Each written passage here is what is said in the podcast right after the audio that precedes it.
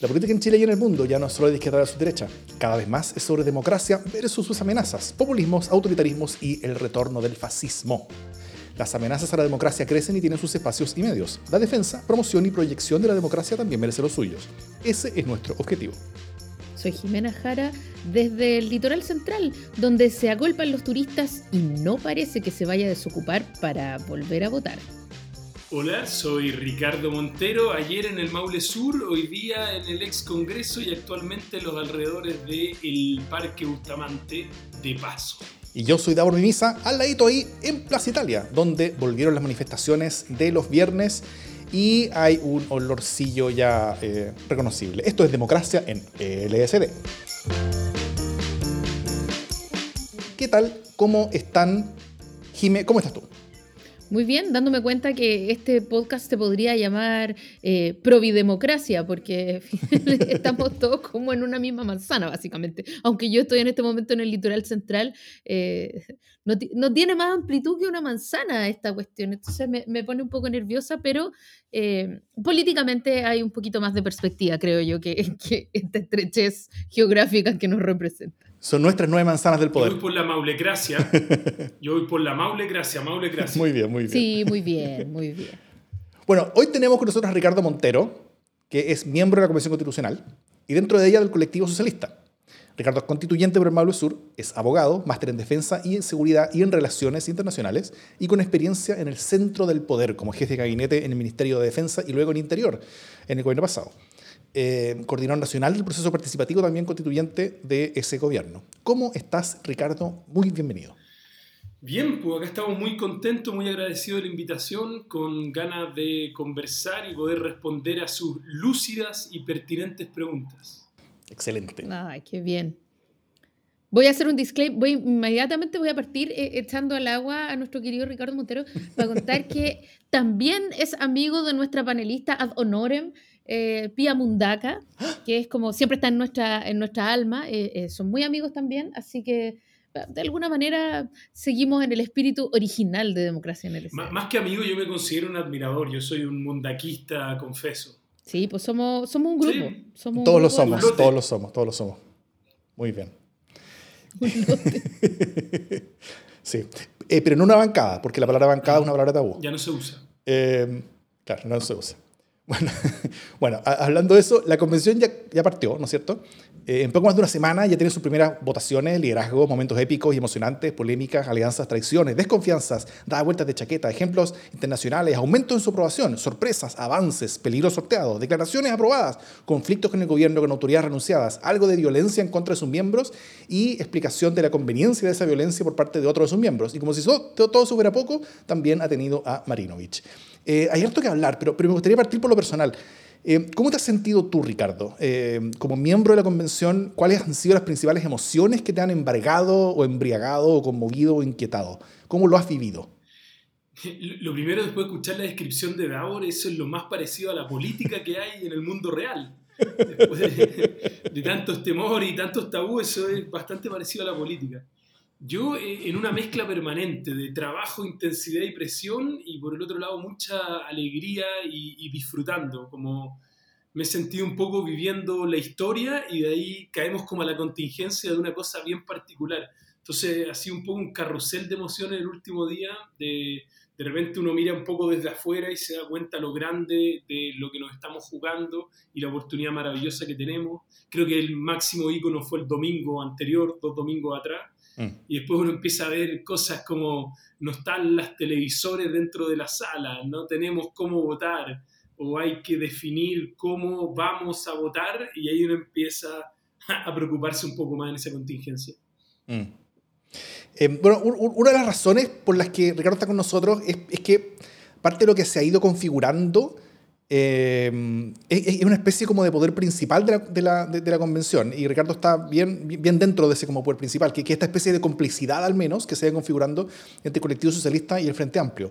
Y que ha tenido más, más triunfos que fracasos en la convención, o sea, la presidencia, la vicepresidencia y también la redacción de la, de, de, la declaración sobre los presos. Eh, esto mientras el, el, Frente Amplio sea, entre el Frente Amplio se abren tensiones con el PC, la lista del pueblo, eh, entre el PC y la lista del pueblo, quienes al menos quisieron tener ese mismo rol protagónico, pero no lo han podido tener hasta ahora, al menos hasta ahora, eh, mientras otros actores miran la cosa más bien desde un poco más lejos y con sus propias agendas, a veces triunfando y otras no, como los pueblos originarios o independientes, o independientes no neutrales. Eh, los demás de la lista de la prueba como que miran la cosa un poquito más por fuera también. Y, mientras la derecha también parece hoy, al menos hasta ahora, me, ausente la construcción de, decisiones al menos. ¿Tú dirías que esta dinámica va a seguir? ¿Tú, eh, eh, ¿Tú, dirías que esta cosa va a ser cambiante? ¿Se están mostrando una, una diferente efectividad tal vez entre quienes tienen más experiencia política y quienes no?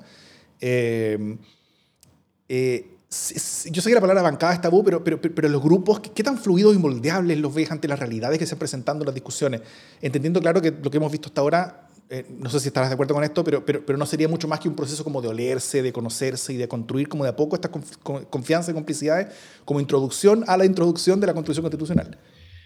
Uf, un montón de temas. Em, ya estamos en horario de adultos, así que yo los lo voy a hablar abiertamente. Muy bien. Lo primero que a mí siempre me da la sensación que estamos como en un curso. Llegamos al curso de 155 personas, pero sin profesor o profesora.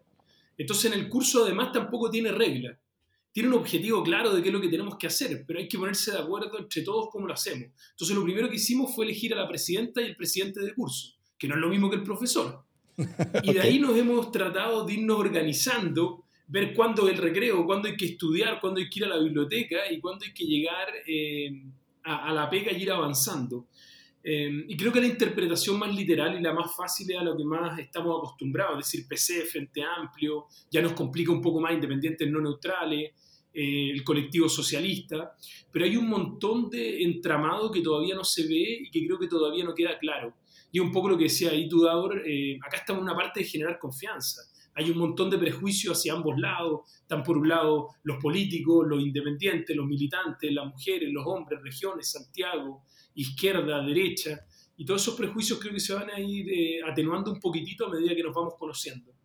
Eh, yo creo que, que, más que como Davor hizo una introducción que era más que una pregunta, una, una experiencia, eh, lo, que, lo que quiero hacer al alcance es cómo es la mirada de Ricardo respecto justamente de las alianzas que se están haciendo con el Frente Amplio, que son eh, alianzas que, que, en la mirada de Davor han sido súper exitosas, pero también en la mirada interna eh, han tenido algún cuestionamiento, puesto que quienes han podido lucirse han sido mucho más el Frente Amplio que el el socialismo, ¿no? Entonces eh, hay ahí un, delicado equilibrio y casi una delicada coreografía entre el poder generar alianzas que vayan a permitir eh, ir zanjando temas eh, importantes a lo largo de la escritura de la Constitución, pero por otro lado, no bajar las banderas del socialismo que a ratos han sido un poco maltratadas por, por digamos, por, el, por la alianza a prueba de dignidad, ¿no?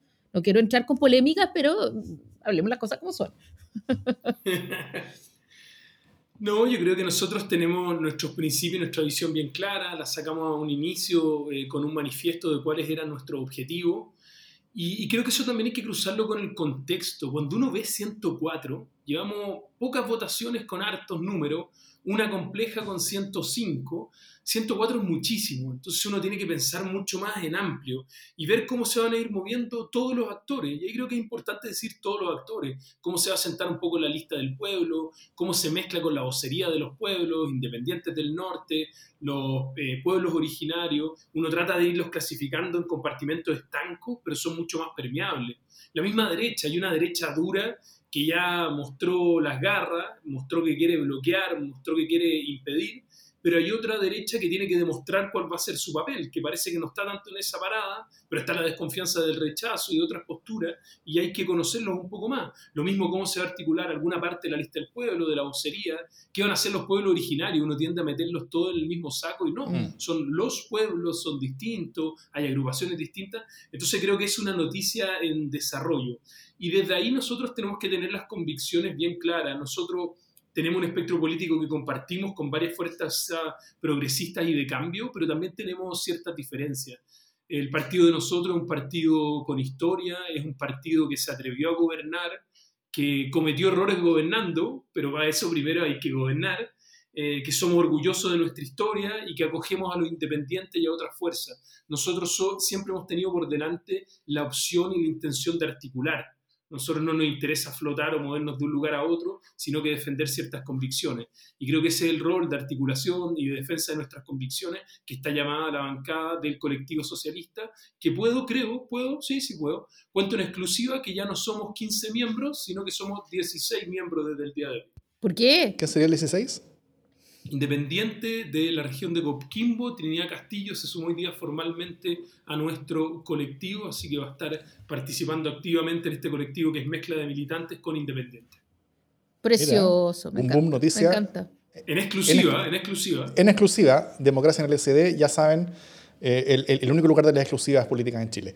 Eh, oye, Ricardo, eh, lo que has visto hasta ahora, y, y- y- y también entendiendo que, que todo esto está en, en etapa muy, muy iniciática y, y- y embrion- y embrionaria, eh, en, en- muchas características, o sea, desde la misma implementación que, que ha sido de a poco, desde el papel confort hasta el sistema de votación, hasta también la, la- como el, el- el- el nivel y calidad de las discusiones, tal vez, ¿no es cierto? Y, la, eh, y, y- las cosas que se han ido haciendo y, preparando desde una- un, un- un inicio ese domingo hace dos semanas que fue que fue bien a trastabillones y que, que casi fracasó y que, y que- y que se hizo como un acuerdo ahí mismo para, para, para que pudo, pudo comenzar, eh, eh, eh, eh, para que pudiera comenzar. Eh, parte de ese acuerdo mismo fue, por ejemplo, la, yo, yo- yo imagino, y, y al menos así lo, lo ha dicho la prensa, eh, eh, que parte de la, de- de- de- del acuerdo que se hizo para que pudiera comenzar la convención ese día fue el asegurar que lo primero que se iba a hacer era la declaración sobre los presos, ¿no es cierto? Eh, y, y eso al, al- menos a mí me muestra como, como que está, como que todo es cancha al final, ¿no es cierto? Como que, como, co- como que para lograr ciertos objetivos eh, hay, hay, hay, personas que, que, que están cediendo mucho en, en, algunos aspectos.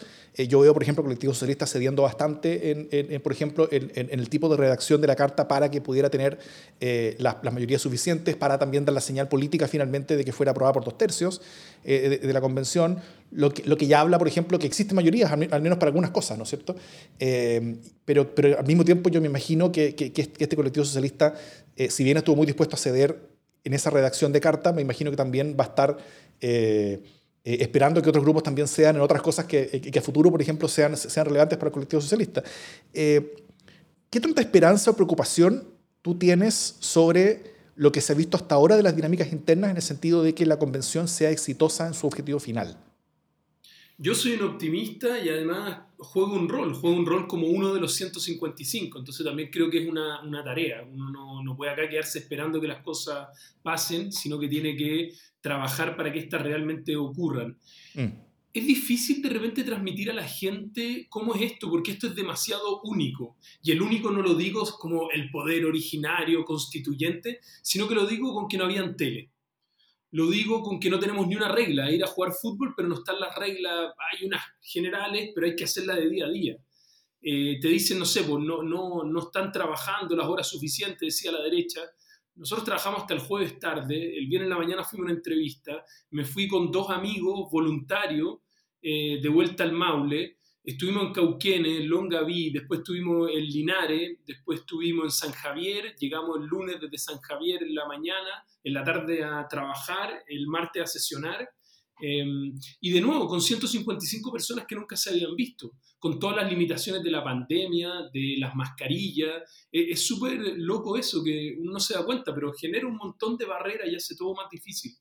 Entonces yo entiendo lo complejo de la situación, pero también me llena de esperanza. Yo veo buena fe, veo buena fe en los constituyentes, veo ciertos resquemores que me parecen normales por el desconocimiento, incertidumbre, pero veo buena fe y creo que esa buena fe con generosidad va a terminar primando. Mm. Ricardo, yo te iba a preguntar otra cosa, pero, pero a propósito de, la, de un diálogo que está surgiendo en, la, en los comentarios en vivo, voy a cambiar mi pregunta inicial, eh, porque la pregunta que se hace es, eh, ¿cuándo pasamos de la fase declarativa a la fase activa, ¿no? Y eso tiene mucho que ver justamente con, la cristalización de un reglamento, eh, algunos dicen un reglamento incluso provisorio, pero que permita eh, ir avanzando, porque parte de la dificultad es justamente que no hay reglas ni siquiera provisorias, ni siquiera hay reglas para poner las reglas. Mm. Eh, y eso hace que sea súper difícil avanzar en un reglamento y ni hablar de ir eh, zanjando capítulo por capítulo de la nueva constitución. Eh, entonces, hay un tiempo, hay una cierta luna de miel, por decirlo de alguna manera, hay una cantidad de expectativas, hay la paciencia de entender que, que, todo esto se tiene que instalar, que hay, que hay ciertas vocerías que se tienen que dar, declaraciones que tienen que ocurrir, pero como dicen en nuestro propio foro acá en vivo, cuando se acaba esta fase declarativa o cuánto es pertinente que se extienda esta, esta instalación eh, para que empecemos en la fase ejecutiva, operativa. Yo creo que estamos desde el inicio en la fase operativa. Lo que pasa que se nota menos porque partimos desde cero y no hay contexto. Eh, contexto en el sentido de las reglas, de protocolo. Nosotros elegimos una presidenta y un vicepresidente. Eh, nosotros conversamos un tema que era muy complejo, que era el de los presos de la revuelta. Llegamos a un acuerdo amplio y generoso. Hay varios puntos que para mí me parecen muy eh, rescatables y que nos van a acompañar toda la convención. Primero, que hay un contexto desde dónde venimos, esto no partió de la nada. Segundo, que nosotros tenemos limitaciones como órgano y que respetamos las atribuciones de otros órganos. Es una declaración masiva de la convención que está ahí. Y tercero, que para mí es lo más importante, es que se señala dos veces que lo que se busca es la paz y la justicia social. Y eso me parece muy potente porque es el norte que va a guiar la convención. Hemos seguido avanzando, hoy día eh, aprobamos el protocolo COVID, aprobamos también la semana pasada las comisiones, ahora vamos a ver cómo conformamos esas comisiones, además eh, estamos viendo algunos temas administrativos, esos se deberían eh, discutir y votar mañana, Em, y ya a fines de esta semana o principio de la otra se debería eh, elegir también lo que falta de la mesa, que son siete personas más, que también lo aprobamos la semana pasada. Entonces sí, se ve más lento de lo que uno quisiera.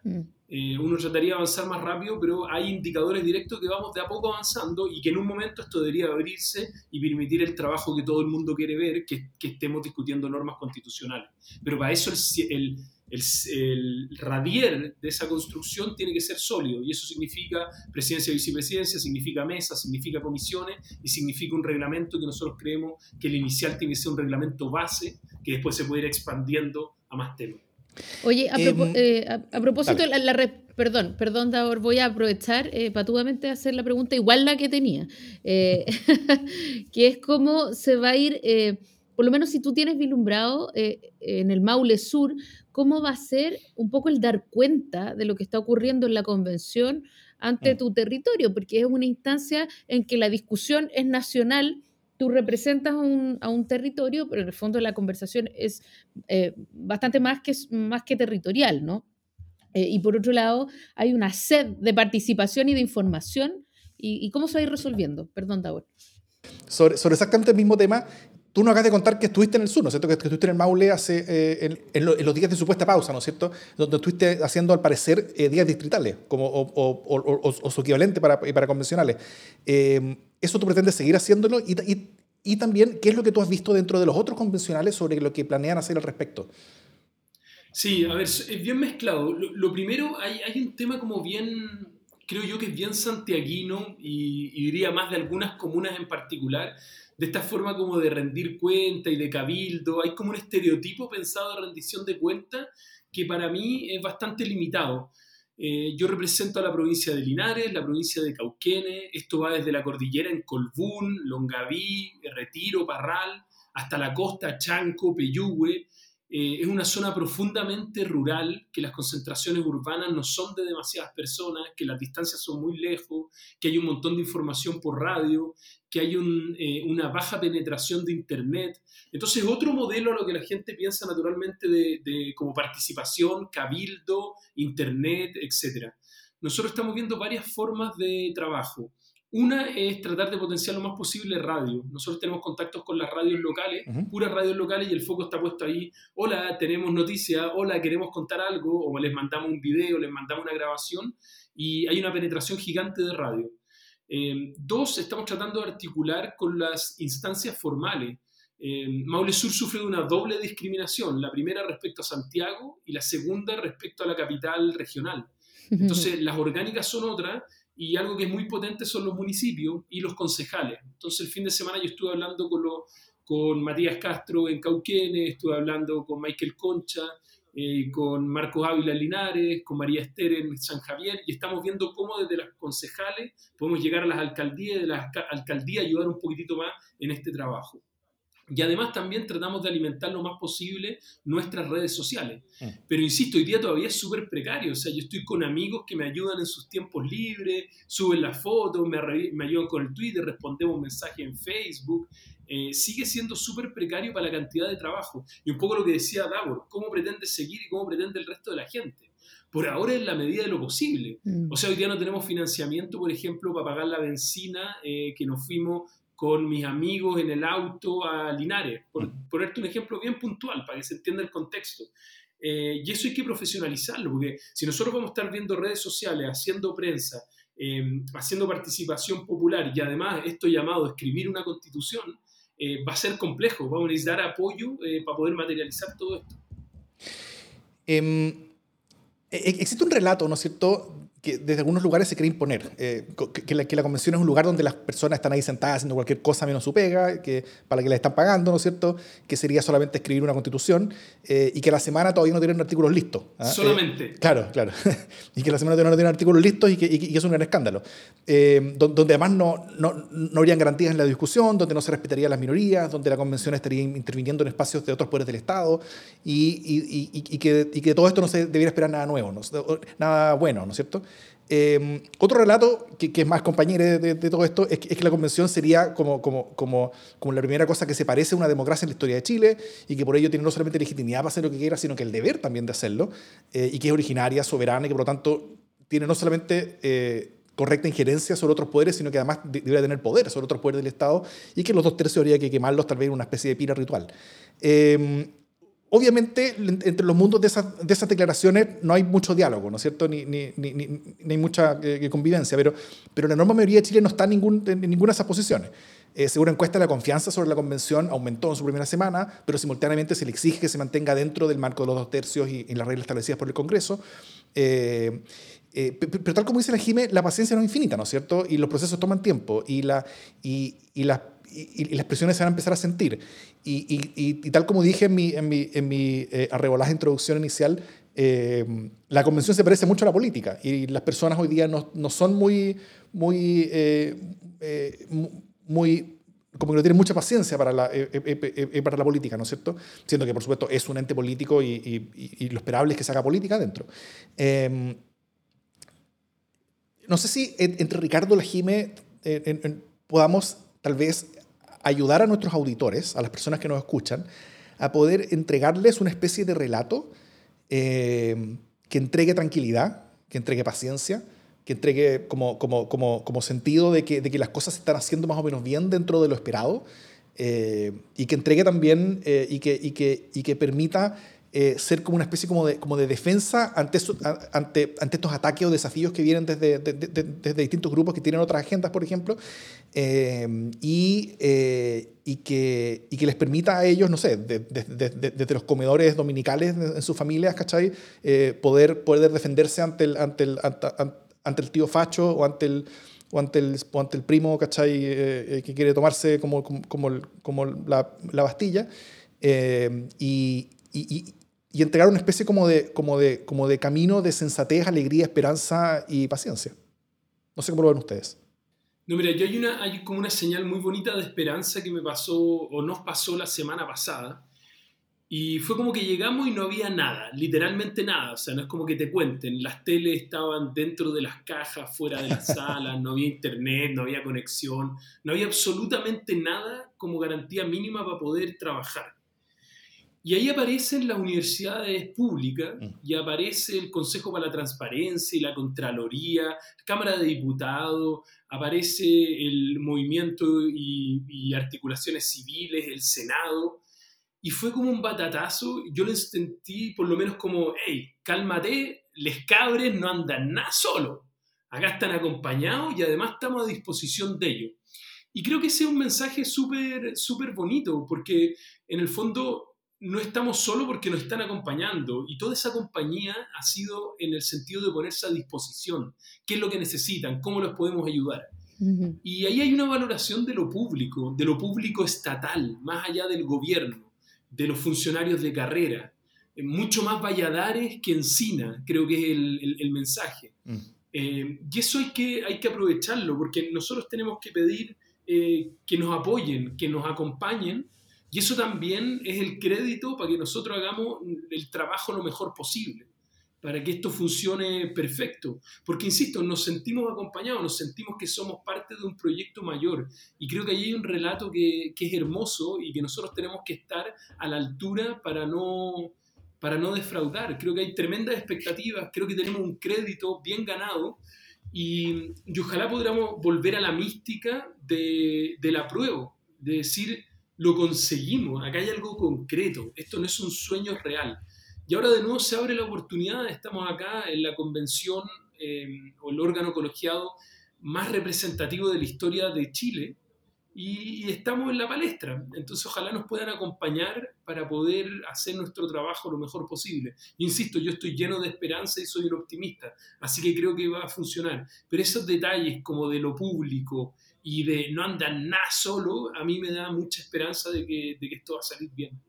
Mm. Sí, yo solo quiero eh, agregar que de acuerdo con las últimas encuestas, eh, esta primera semana de instalación, lejos de quitarle legitimidad eh, al, al, órgano constituyente, se la agregó. O sea, aumentaron los niveles de confianza en que el proyecto iba a funcionar bien. La gente se puso mucho más optimista que pesimista, ¿no?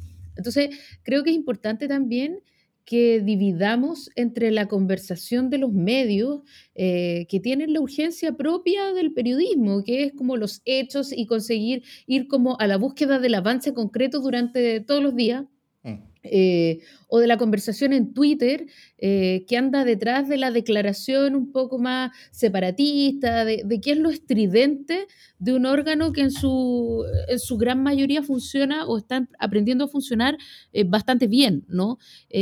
Esas son lógicas propias de las redes sociales, son lógicas propias de los medios de comunicación, pero finalmente lo que está ocurriendo en el seno de la, del pueblo, de la ciudadanía, es que hay mucha esperanza también, esa misma esperanza que siente Ricardo. Entonces, ojo con, eh, con caer en esa presión, porque una cuestión que ocurre finalmente eh, y que ocurre mucho en el Congreso es que eh, parece que la discusión legislativa se diera en los medios de comunicación, ¿no?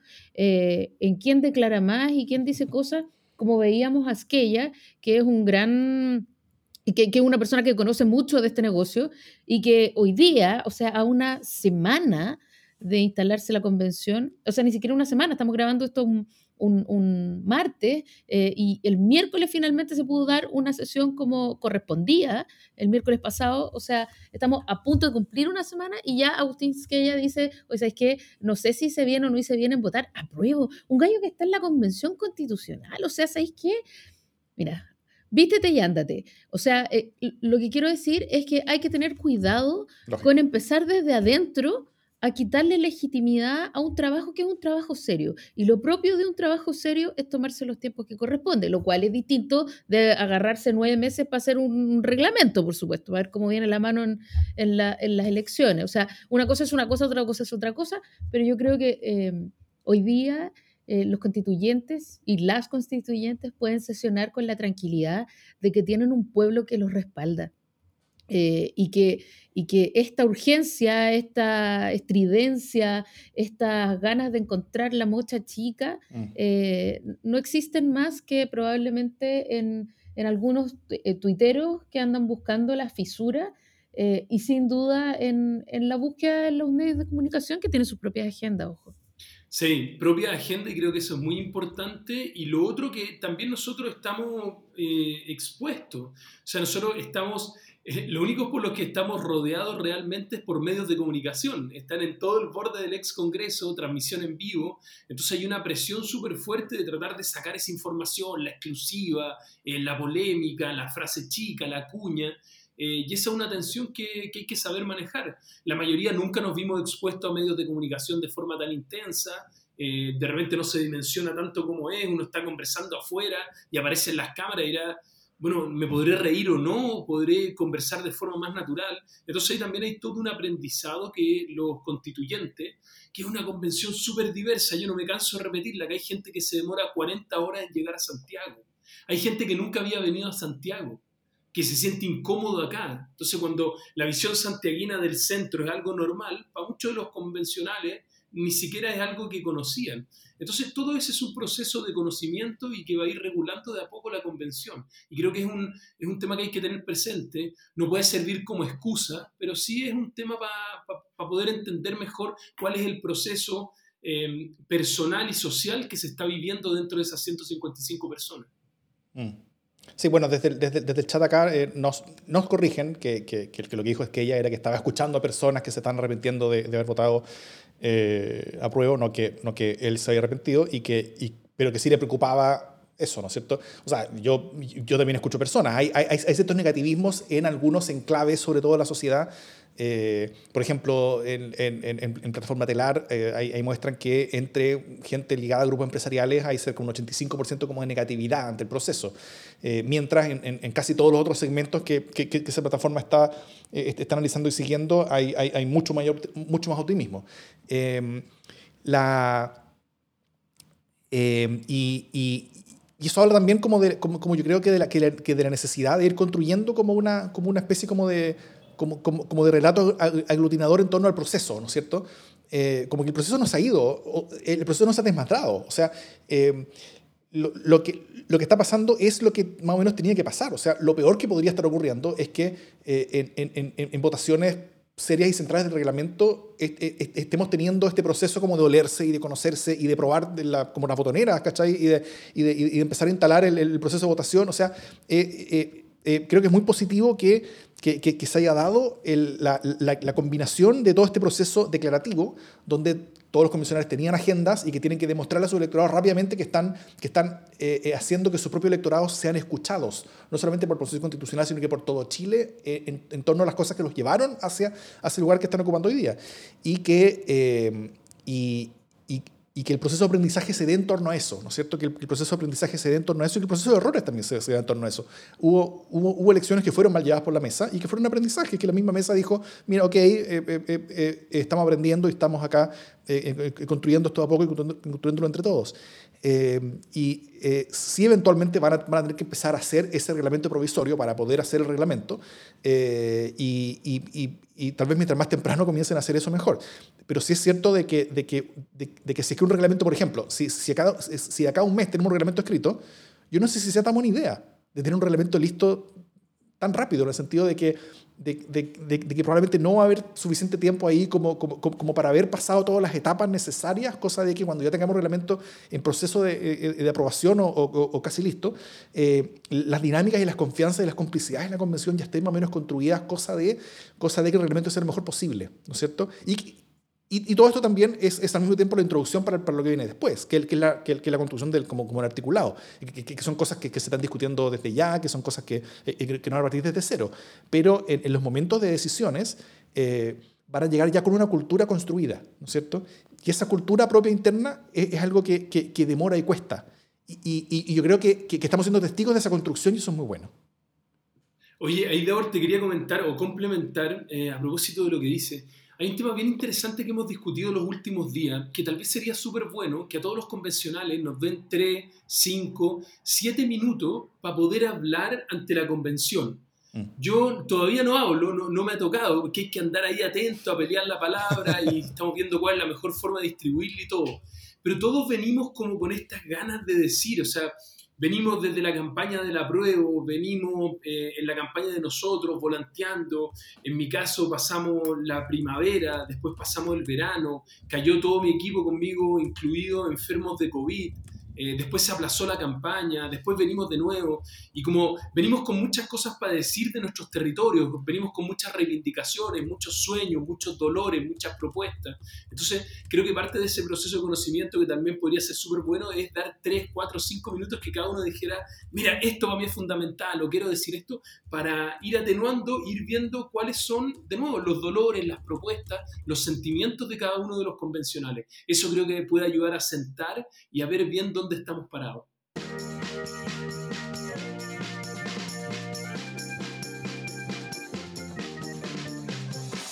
Oye, em, bueno, lo primero que quiero decirle es que este es un tema eh, que nos carga a los tres. Ah, no, no es un tema que nos carga, eh, ni es que estemos realmente picados por este tema del que vamos a hablar, de este tema que todo el mundo está hablando, que es como las primarias, ¿cachai?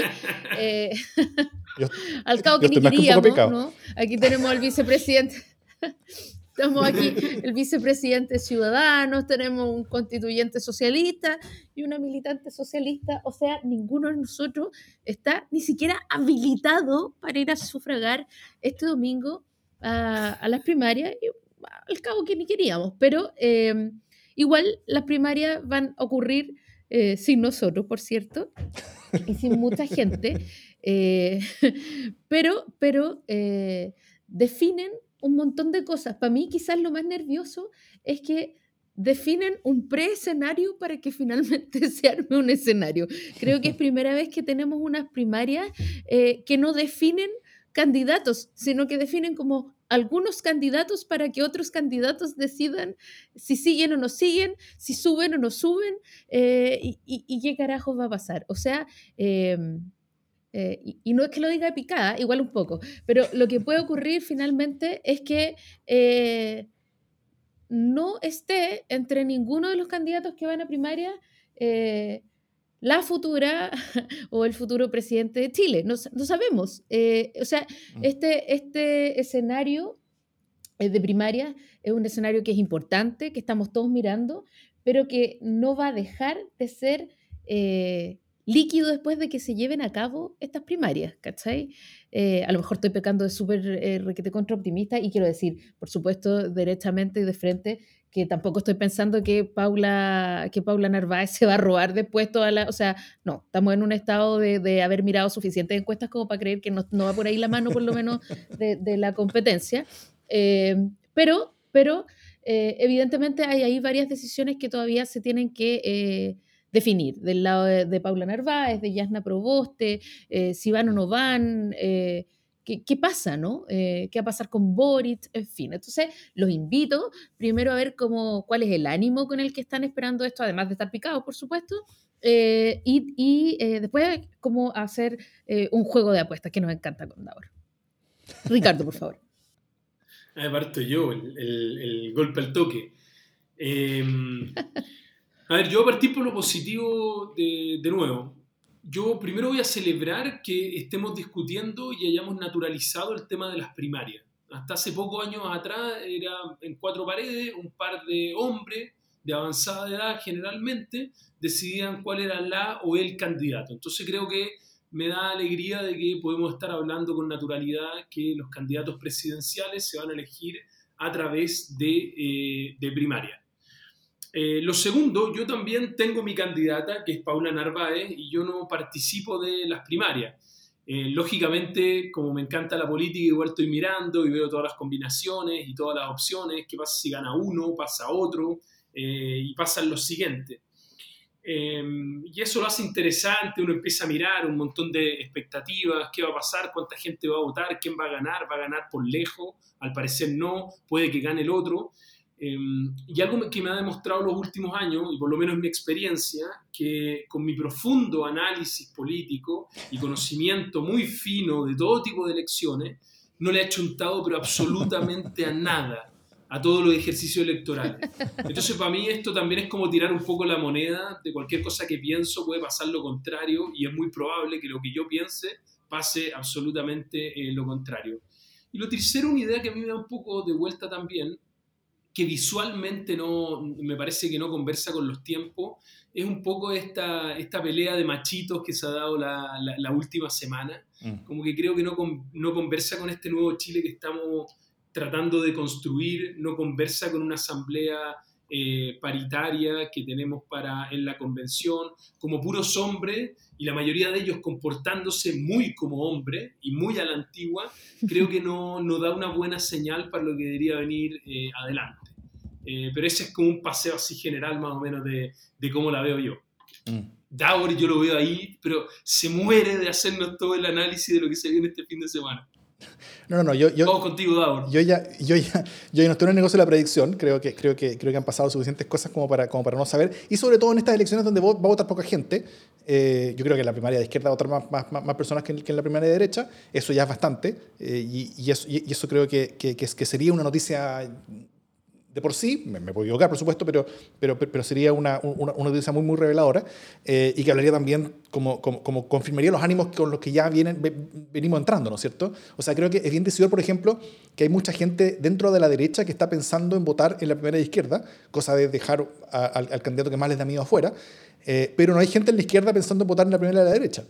Eh, porque como que no, hay ninguno que les tenga mucho, o sea, porque la sensación es que eh, es que eh, al menos entre esas dos opciones como que ya está jugada un poquito la cosa, ¿no es cierto? Eh, si, es que los ganadores de ambas primarias son los que llegan a segunda vuelta, que es uno de los escenarios posibles, la expectativa, esté, esté correcta o equivocada, la expectativa es que debiera ganar el, el de izquierda, cualquiera que él sea. Eh, y es una expectativa que yo creo que comparten muchos dentro de la derecha incluso. Y eso, y eso genera ciertas, dinámicas y ciertos miedos. Eh, por otro lado, yo también siento que, que, que, que, tal vez lo que más importa para la definición de quién va a ser la, el, el la o el próximo presidente de Chile no va a ocurrir en las primarias, sino que, sino que tiene que ver con, con si es que la, eh, si es que la centroizquierda va a ser capaz de tener una candidatura única y cómo va a decidirla, ¿no es cierto? Eso, eso creo que, bueno, y, cuál va a ser finalmente, o, obviamente, eh, eso, eso creo que, que, que, va a tener mucha más influencia en cómo va a ser la configuración, al menos de la segunda vuelta, eh, que, los resultados de, de, de, esta primera independiente cuáles sean, en cualquiera de las dos. Eh, siento que, bueno, en la primera izquierda hay solamente dos opciones y en la derecha eh, hay, hay, hay, cuatro en, forma, en, términos formales, pero, pero probablemente hay dos en, en, en formas más o menos reales. Eh, la cosa debiera, ¿Cuáles serían? Debiera estar entre Lavín y Sichel. Eh, hay, tres, hay tres candidatos y un señor, y un señor Briones, que, que parece que es como una galleta que alguien puso. Sí. Parece bueno. que está haciendo la misma lectura social eh, que hizo cuando fue ministro, ahora está haciendo en la misma línea la lectura electoral.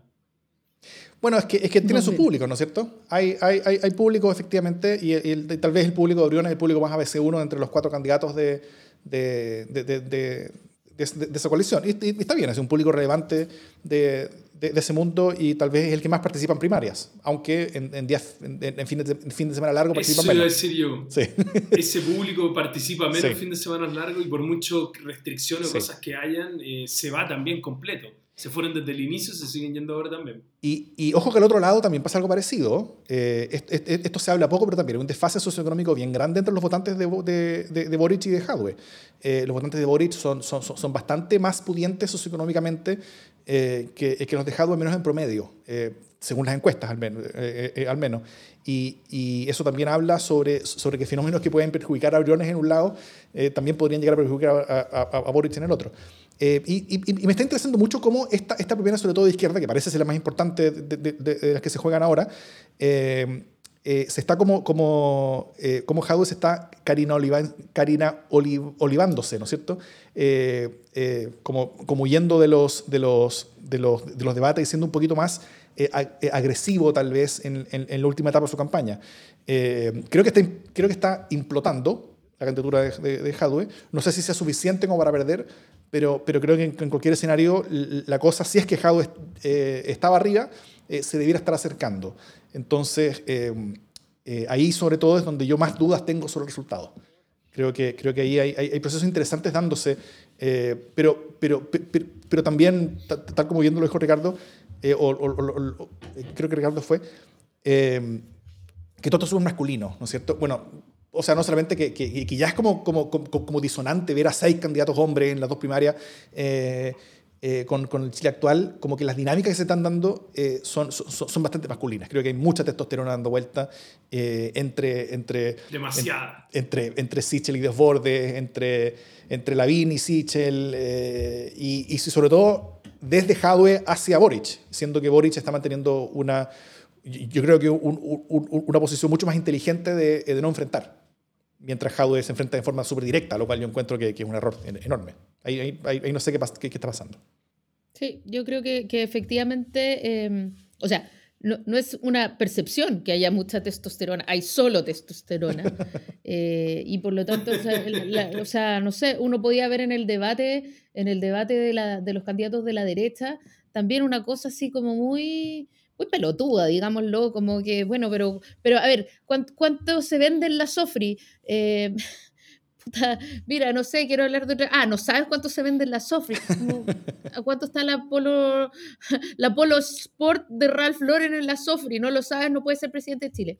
Eh, hay como ese tipo de cosas que es muy de, de quién da más en los dos lados, ¿no?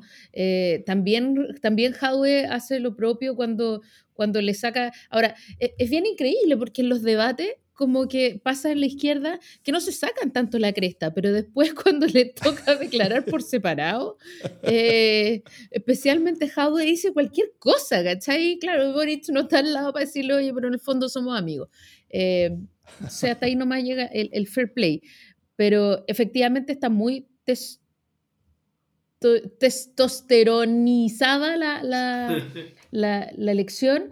Eh, pero yo no, no sé si eh, las la patinadas de alguna manera de Howe, que han sido varias, especialmente en, este, en estos últimos días, eh, que han sido dichos muy fuertes y etcétera, eh, tendrán el efecto que tuvieron las equivocaciones de Karina Oliva, que me parece que eran bastante más graves porque sumó a alguien como Pablo Maltés, que en el fondo er, generaba mucho anticuerpo, hizo ese, ese live del horror de alguna manera que, le trajo mucha, mucho mundo conservador eh, eh, en contra, etcétera, pasaron muchas cosas.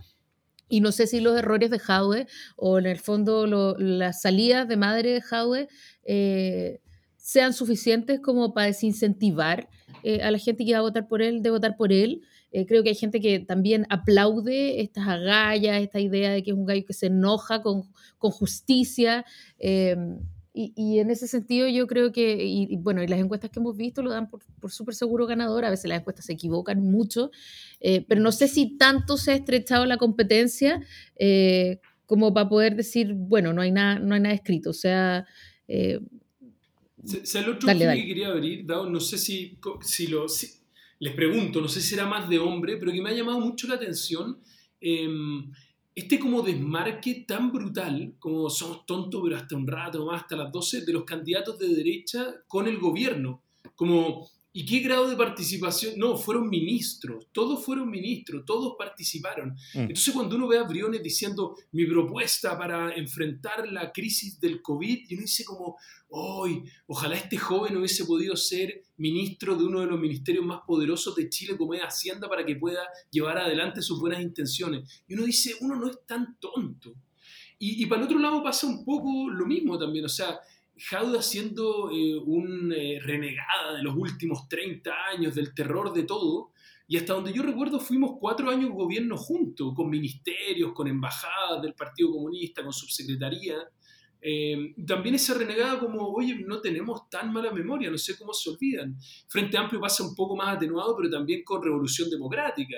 O sea, hay un cupo para el diputado, partieron participando en todo y ahora también mirando como desde al lado. Eh, entonces no sé si será de hombre o no, pero me llama la atención esa tónica del debate, que todos están más renegando que proponiendo y me parece que la gente en general no, no, no compra eso, no, no, no, se lo compra. Mm. Bueno, en, en, la derecha yo creo que es súper inevitable. O sea, este es un gobierno que es históricamente impopular. Entonces hay, hay, que escapar como uno, como uno quiera de eso. Ahí, el problema no, no, es tanto de los candidatos, sino que el problema fue de, la, de, de, las, de las estructuras decisorias de los partidos que pues, terminaron poniendo casi puros exministros en el, en el peor momento para poner un exministro eh, como, como candidato. Eh, de hecho, por eso eh, Lavín tal vez es el que más las tiene, que ganar porque, porque justamente es el que tiene la menor mochila en ese, en ese sentido, ¿no es cierto? Él fue ministro, pero, pero de un gobierno que fue eh, si, no, si no descollante ni, ni, espectacular, o sea, nadie le va a hacer una estatua a, a, a, Piñera en, el, en, la Plaza de la Constitución, pero, pero, pero fue un gobierno que fue, o sea, al, como mínimo yo creo que podríamos estar de acuerdo que fue mucho menos indigno que este, ¿no es cierto? Eh, y, y, y, eso para él es, es efectivamente una, una ventaja. En, en, el resto, yo, yo, yo, yo leo como una cosa que está eh, bien preponderante en la política en general y en la izquierda en particular, en, el sentido de que hay una especie como de sobrelectura eh, como del ánimo. Eh, como, que, como, que se está, como que se está sobreleyendo el ánimo ciudadano como de, como de, una, de una sensación como, como, como, como, de, como del que se vayan todos. Eh, entonces todos los, que, todos los que son de los que se supone que le estarían diciendo que se vayan, como que se disfrazan como de otra cosa y, y, empiezan a gritar junto, junto, con la gente, que se vayan todos, que se vayan todos. ¿no, es cierto? Eh, no sé, yo veo a, a, Gonzalo Manner ahora junto con, junto con Jado como también gritando que se vayan todos y en verdad es como, loco, ¿de qué estás hablando? Eh, y expresidente del Partido Socialista, miembro que, que, estuvo en el centro del poder, y eh, a, Marcelo, Marcelo Díaz también, que, y, a, y, a, muchos otros que, eh, que, están teniendo como una, como una parada bastante similar. Jadwe eh, es uno, por supuesto, él fue parte de una coalición de gobierno que, que ahora está como renegando con, con, aún más violencia que la que la ex mayoría renega de, de, la historia de la concertación. Entonces, hay, hay, ahí, yo creo que una una sobrelectura eh, sobre, sobre dónde está la ciudadanía y, tal vez no una, una, una, lectura un poquito más desapasionada y un poquito más eh, eh, sensata sobre las distintas señales, intentando construir un articulado que yo creo que es mucho más complejo, mucho más rico sobre lo que se tiene, donde hay un componente, por supuesto, de que, de que se quiere cambio, pero, pero se quiere cambio en algunas cosas, no en todo, ¿no es cierto? O sea, hay, hay, hay, hay muchas cosas que sí se valoran, eh, mientras que hay otras que se quieren cambiar. Eh, y, esa, y esa capacidad de distinción creo que está siendo súper escasa en el, en el mundo político últimamente.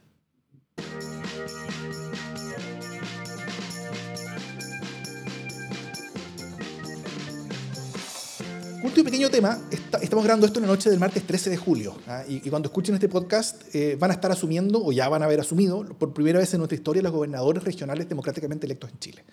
Eh, hemos hablado harto del significado histórico de esto en este podcast, pero, pero también parte con problemas, ¿no es cierto? No solamente tiene atribuciones muy limitadas, eh, y con, y con, una ley que las aumenta, que, que, fue presentada hace un año y que todavía, está, y que todavía no sale del primer trámite constitucional en el Congreso, está, está pegada en el Senado, eh, tienen sedes de segunda categoría, ¿no es cierto?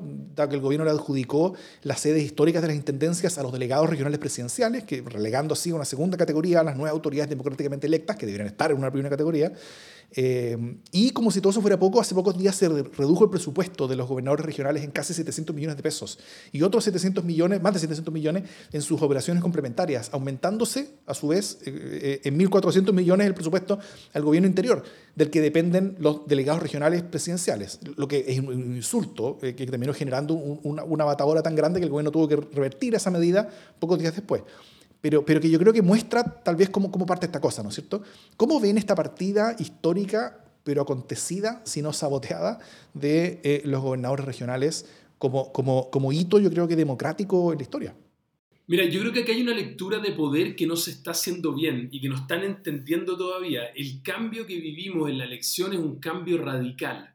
¿Por qué? Porque sigue haciéndose una interpretación desde el centralismo, de la plata y del presidente, que es una parte del análisis, pero no es toda. ¿Cómo funcionaba hasta hace poco, o funciona todavía hasta mañana? Desde interior se designaba una persona y se ponía en Talca, para que fuera el gran jefe del Maule, con todas las atribuciones. Y esa persona en Talca tenía que estar mirando permanentemente a la moneda, porque ese era el lugar al cual tenía que servir y al cual tenía que responder. Mm. Y ahora la lógica se invierte brutalmente, porque la persona que asume mañana, y que aprovecho de mandarle un saludo porque en verdad es hoy, eh, Cristina Bravo, la gobernadora, ella tiene sus votos en el Maule y no tiene su fidelidad puesta en Santiago, sino que la tiene puesta en Talca, en Curicó, en Constitución, en Linares, en Cauquenes y en Parral. Y eso va a ser un cambio de lógica total. O sea, yo compadezco conociendo a, Claudio Rego al presidente que le toque al lado. O sea, si era complicado cuando era intendente eh, y se mandaba desde el interior, imagínense ahora una calle de distancia que va a estar ahí. O Rego no le va a decir, oye, no tengo plata para eh, hacer no sé qué cosa, le va a decir, porque tengo los no sé cuántos miles de votos atrás mío, yo les exijo que me ayuden a avanzar en este proyecto. Y él es una autoridad en cuanto a eh, los votantes que lo eligieron. Y ese cambio en el código de poder, especialmente en las regiones, acuérdense de esto, especialmente en las regiones, es algo que todavía no dimensionan y no entendieron y que además no tiene vuelta atrás. Sí, yo creo que, o sea, estoy totalmente de acuerdo con lo, con lo que dice Ricardo. Eh, lo habíamos hablado incluso cuando vino, cuando vino Rego a nuestro podcast. Eh, esta idea del, poder legitimado, eh, que va a hacer que, que, lo local llegue a lo central, o sea, que, en el fondo el poder se mueva en el sentido que debe moverse. Eh, es decir, que las órdenes y, las demandas y el diálogo fluya hacia y desde las regiones y no solamente sea una réplica del poder central en las regiones, que era básicamente lo que se discutió largamente durante el gobierno de, la SOA Bachelet, ¿no? Eh, entonces, eh, eh, implementar una cuestión que era, pero absoluta y completamente necesaria, y que va a dar más de algún dolor de cabeza. Pero creo concretamente que con esta idea de quitarle la plata, ¿qué, es lo más rasca que puede ocurrir, ¿no? Es equivalente a no ponerle, a, ponerle Windows 7 a los computadores en la convención y a no poner confort y que cada uno tenga que llevar más o menos su confort y su café. Em, eh, y que habla tan profundamente de, de la fe y de la poca fe o del miedo directamente que este gobierno le tiene a la democracia. O sea, eh, y eso no hace más que horadar su propio eh, lugar, ya bastante perforado en la historia, ¿no? o sea, si este es un gobierno penca, si este es un gobierno pichiruche, ¿cuánto más pequeño queda de cara a instituciones democráticas que se están inaugurando eh, y que además se están inaugurando no en pro de las propias instituciones y de la gente que está en ellas, sino en pro de la democracia eh, en Chile. O sea, qué feo, eh, porque cada falta de respeto a la convención y cada falta de respeto a los gobernadores regionales electos democráticamente es una falta de, es una falta de respeto al pueblo de Chile que elige a esas personas para estar ahí eh, y para ser interlocutores válidos eh, ante el Ejecutivo eh, y que les represente. O sea, a mí me parece que esto habla del, desprecio profundo que tiene cierta derecha a la ampliación de, la democracia. Eso. Sí, muy, brevemente, solo, solo quiero recordar que, que, que la coalición de gobierno ganó una de las 16 son eh, gobernaciones en Chile, lo cual es, una señal muy, muy, muy, dura, muy potente. O sea, son, son, son, son 15 nuevos opositores con poder democrático, lo cual, lo cual es, un, es un golpe gigantesco. Desde ahí entiendo por qué hayan querido hacer este, este jueguito como de, como de sacarles plata a última hora, ¿no es cierto? Porque total, es como, es como póngame el uno, profe, nomás, porque, porque ya, ya, ya filo. O sea, este, este gobierno ya se jugó, la, la, la, la, aprobación ya está en el, en, el, en, en, el piso, claramente nada la va a hacer subir y probablemente nada la va a hacer bajar, porque, porque como que no hay subterráneo en esta cuestión. Entonces, eh, eh, yo, yo, entiendo por qué como que lo intentaron. Ahora, el hecho de que hayan tenido que revertirlo al par de días, creo que también demuestra... Eh, como, como poca visión y poca capacidad, como, como, como, porque, porque fue una pérdida, ¿no es cierto? O sea, si, si, si, por último se hubieran comido el costo y, quedaba esta reducción, claro, que, quedaban mal, habían hecho una cosa terrible, yo creo que es un insulto al, al, electorado, eh, pero, pero, pero, por último habrían logrado como, como, este, este traspaso de plata slash poder hacia lo suyo, eh, eh, salvando un poquito como, como, como, como, el gallinero, pero, pero, pero, pero, al final tuvieron que revertirlo. Entonces quedaron como unos gallos que intentaron hacer el daño y además quedaron como unos gallos que, que no fueron capaces de mantenerlo. Eh, de nuevo. Y, claro, entonces, bueno, eh, creo, que, creo que fue muy, muy para peor. O sea, nuevamente no hay segundo piso y, y, y, habla muchas cosas, pero, pero, pero al final eh, simplemente me, me, gustaría cerrar esto con la, con, con, con, la, con la alegría que me da que estas lógicas cambien. Y, la alegría que me da que esto se dé en la durante una constitución constitucional porque, porque ya es un tema zanjado. ¿no es cierto? O sea, no habrá una pelea interna para zanjarlo porque ya está zanjado, o sea, ya algo que se logró, logrado, de lo cual, o sea, que, es un nuevo punto de partida desde el cual se, siguen construyendo cosas. Eh, y creo que, que, eso es muy bueno. Chile es un país muy centralista, siempre lo había sido en su historia republicana, eh, y, y, afortunadamente empezamos un camino en otra dirección. Siempre lo, importante, lo más difícil es, cambiar las inercias, ¿no es cierto? Eh, inercias históricas, políticas, institucionales. Esta inercia ya se cambió la, esta gigantesca roca ahora está rodando en la, en la otra dirección. Eh, y, hay que ver hasta dónde va a llegar.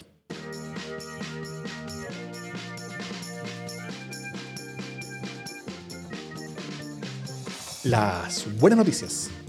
¿Qué buenas noticias tienen Jimejara y Ricardo Montero? Voy a partir esta vez yo, eh, solo porque nunca tengo buenas noticias. Eh, nunca soy optimista y, además casi siempre mis buenas noticias tienen algo de, humor negro y de mala noticia también. Bueno, en este caso no es distinto, por supuesto. Eh, y mi buena noticia es que, eh, es que el, el periodo de María Luisa Bram eh, a la cabeza del Tribunal Constitucional está llegando por fin a su fin. Eh, y aun cuando no sabemos qué es lo que va a ocurrir, eh, ha sido una presidencia tan polémica y de alguna manera tan entregada a las deliberaciones de Sebastián Piñera con tan poco pudor y recato sin duda me parece una buena noticia para el mismo organismo y su legitimidad, y su, muchas comillas, legitimidad, incluso para sus posibilidades de continuidad de cara a una nueva constitución, el hecho de que salga María Luisa Abraham, eh, eh, esa pequeña enviada de Sebastián Piñera en, en el Tribunal Constitucional. Creo que eso le, le hace bien a la... Que salga María, imagínate lo que estoy diciendo, que salga María Luisa Abraham de ese lugar. Eh, de ese lugar en el que está, donde tiene voto dirimente y tanto poder, eh, le hace bien a la discusión democrática, me parece bien. Es fundamental en la discusión constitucional también, eh, pero yo tengo miedo con respecto a quién va a reemplazar. Creo que es, muy, es, es, posible que hasta sea peor, así que no sé. ¿Pero por qué te Oye, estás poniendo pesimista si esa es sí. mi labor? Me disfracé de Jimé Jara en, en, esta ocasión. Una buena noticia la transforma en mala. Sí, es, es, bastante insólito este, una asesora de primera línea del presidente Piñera que es nombrada por Piñera y que termina fallando en favor de Piñera en voto dirimente. Es un poco sí, una sí. locura. Pero bueno, yo quería, eh, en honor también al programa, traer una noticia eh, democrática. Creo que nos cuesta celebrar, especialmente en la izquierda nos cuesta celebrar, y hoy día tenemos una semana, una seguidilla de días que son bonitos, que los pasamos durante todo el programa. Eh, hace dos domingos se constituyó la Convención Constitucional. O sea, habla algo más hermoso y soñado. Nosotros desde la época de la presidenta Bachelet nos, nos miraban como locos los que estábamos a cargo del proceso constituyente participativo y hoy día es como el desde y se instauró. Mañana, y en la misma lógica, asumen los gobernadores regionales. O sea, lo más importante que ha pasado para las regiones en materia de democracia, yo creo que desde el término de la dictadura. Y, y, también este fin de semana, para los que se sientan convocados, hay opción de que mucha gente pueda votar en las primarias. Entonces creo que Chile pasó por un, un periodo, o está pasando por un periodo muy complejo. Se pudo llegar por vía institucional, sé que esto no es muy popular y no, no es lo mejor para redes sociales, pero por vía popular a través de un papel, un papel, porque no era nada más que un papel, los representantes llegaron a un acuerdo. Y como vivimos en una democracia, toda la democracia reconoció el acuerdo que está en el papel, o su gran mayoría. Algunos han dado varias vueltas, pero la gran mayoría. Después, talentosos juristas tradujeron eso en una reforma constitucional, eh, y eso nos tiene hoy día aquí. Entonces creo que es una democracia que ha tenido muchos golpes, es una democracia que ha sido insuficiente, que ha cometido muchos errores, pero como hablaba, no me acuerdo la frase perfecta que, que decía la presidenta en su texto, pero con nuestros errores y nuestras esperanzas, con nuestros pendientes y nuestras esperanzas. Creo que esa es la democracia eh, que, que, que, tenemos que construir adelante y es la oportunidad que se nos abre hoy día con la convención y con todo el proceso democrático que estamos viviendo. Mm. Sí. Eh, eh, por, por, mucho tiempo eh, parte de la crítica era que, que, en Chile no pasaba nada, ¿no es cierto? Que, que las cosas están más o menos igual, que, no sucedían las cosas. Hoy día, o sea, frenesí de acontecimientos históricos, como diría alguien. Eh, bueno, mi, mi, buena noticia también son acontecimientos históricos, pues la, el mayor levantamiento popular en contra de la dictadura cubana, en, en, al menos desde el maleconazo de 1994, pero probablemente es mucho más, mucho más grande que eso, ¿no es cierto? Y puede ser el inicio de muchas cosas. Eh, hay una enorme crisis económica, hay, hay, hay, hay una eh, reciente cerrazón política de, de, del régimen, o sea, la, la, la, la, llegada de Díaz Canel como reemplazo de los Castro trajo una, una cerrazón de muchas cosas que se estaban abriendo. Eh, además hubo ciertas cerrazones, por supuesto, desde de, de Estados Unidos con, con, el cambio de, de Obama-Trump, que, que, trajo más, más, grandes problemas y daños a todo esto. Eh, y por cosas que, eh, como, como lo que pasa en el resto del mundo, eh, la, como la, la progresiva destrucción de la economía interna cubana ahora ya está generando eh, problemas gigantescos porque el, COVID trajo el, cierre de la, del, industria del turismo prácticamente. Eh, la, la, las remesas están mucho más limitadas que antes, entonces es, es, es una economía en grandes, grandes problemas. Y cuando una población eh, ve esos problemas y al mismo tiempo ve a un, a un grupo pequeño en el poder que no, que, que, no se abre, que no escucha y que, y que, no funciona de acuerdo a lo, a lo, que la misma población quiera, entonces la, la población tiene el, el, legítimo derecho a querer cambiarlo. Eh, y, y, es lo que yo creo que, que estamos viendo con, con, con mucha eh, eh, con mucha fuerza, mucha fuerza ciudadana y mucha fuerza cultural. O sea, creo que, creo que es fundamental lo que está pasando desde el periodismo, eh, allá lo que está pasando desde la cultura, desde la música sobre todo, desde, desde, desde todos estos mundos que, que muchas veces se han... que habían sido tan, tan, tan, tan, tan socios y cómplices del, del régimen, hoy, hoy, hoy están eh, realmente abriéndose otras cosas y creo que es fundamental. Y también es, yo creo que ya eh, muy tarde, como eh, muchos años tarde, el poder de Internet, ¿no es cierto? Es lo mismo que vimos en, en, en forma muy truncada en, en los países islámicos, tal vez hace, hace ya más de, más de una década, pero... pero, pero hoy lo estamos viendo en Cuba sobre, sobre el poder que trae Internet y la fuerza que tiene el hecho de que las personas puedan transmitir sus propias protestas ante todo el resto de la gente. Eh, para el Meleconazo 94 la gente se enteró del Meleconazo en, en, mismo Cuba como una semana después, eh, y bajo la óptica como de los medios oficiales. Eh, aquí eh, todo el mundo sabe lo que está pasando, dentro o fuera del país, y, y, y, las personas pueden reaccionar. Todo partió de una, de una cosa pequeña, muy, muy pequeña, y, y, terminó expandiéndose durante el mismo día a, a, a todo el país. Esa, esa, esa inmediatez y esta fuerza también habla sobre la, la, la, la fragilidad de regímenes autoritarios como el cubano y también eh, habla sobre, sobre algo que, que, estamos viendo como relato, como, como, como, una especie como de pequeño renacer o pequeña primavera que, tiene, que, que tienen las democracias en el mundo, eh, o, o, pequeños avances en direcciones democráticas, Cuba estamos muy lejos de llamarlo así, eh, pero hay avances en esas direcciones o esperanza en esas direcciones después de eh, muchas más noticias que habíamos, muchas peores noticias que habíamos tenido en los últimos años, así que esto, esto se embarca en una cosa más global y, y eso siempre es una muy buena noticia. Eso. Dicho todo eso. Espérate, espérate, espérate, por favor. Eh, ah, no, pero, pero pasemos a la, pasemos, eh, a la siguiente parte eh, antes de cerrar, cerrar, porque nos están exigiendo algún nivel de apuestas. Pues. Entonces yo me, me ah. niego a irme de las buenas noticias. Eh, a menos que al menos, haga, al menos hagamos algún tipo de predicción. Sin especular. Especulemos, especulemos. Total, ninguno de nosotros va a ganar. no este domingo. No este domingo, pero igual podemos ganar más adelante. Nunca se sabe tengo, tengo varias preguntas entonces. Eh, ¿Cuál primaria va a tener más participación? Chuta. ¿Cuatro contra dos? Chile vamos. No, yo creo que la, sé la de la derecha. Es demasiado cuatro contra dos. Aunque el espectro es bien reducido. Yo digo la izquierda. Ya. Primaria izquierda. ¿Quién gana? Ay, qué difícil. Boric. Jadwe. ¿Qué dices tú, Davor? Yo digo Jadwe. Eh, primaria de la derecha. ¿Quién gana? Lavín, Sichel, Desborde y muy, muy atrás, eh, ¿cómo se llama el otro candidato? Briones. La siguiente pregunta iba a ser cuál sale tercero, que, es, la siguiente, que es la siguiente pregunta interesante, ¿ah? porque, porque está quién sale primero y quién sale tercero. Es como, como, como, como final de mundial, ¿no es cierto? Está el partido primero del campeonato y, el partido del tercer lugar. Eh, entonces ya, y Ricardo dice que tercero sale Desbordes. Jime. Eh, sí, yo creo que yo creo que gana Lavín. Creo que también, o sea, estoy de acuerdo. Lavín, Sichel, Desbordes. Eh, y, y, y, eso es, pues, Lavín, Sichel, Desbordes. Ah. Esos son los candidatos. El podio, el podio por lo menos, hasta la medalla de plata. Yo pienso lo mismo, primero y segundo también, lo mismo. Así que nada se decide en, en esa primaria. Así que, dicho eso, esto es democracia en LSD.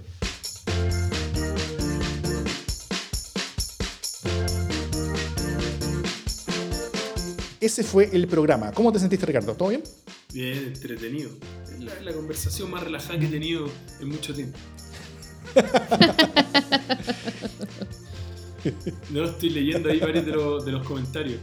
Buena pregunta y si apostamos algo, paga cada hora a todo evento. Decidimos... paga hora. ¿Ah? Muy, no, paga cada hora a todo evento dice Ricardo. es, que, es que al final perdió, como que apostamos la... más bien en participación y en la primera en la izquierda. Yo en, lo, sí, en la última perdí la, la Jimé ganó, sí. Y en la anterior había perdido yo y Davor, o sea, vamos una y una. Así que. Si, si sí. gana ahora Ricardo, está todo bien. Sí. sí, eso. Qué buena acogida esa.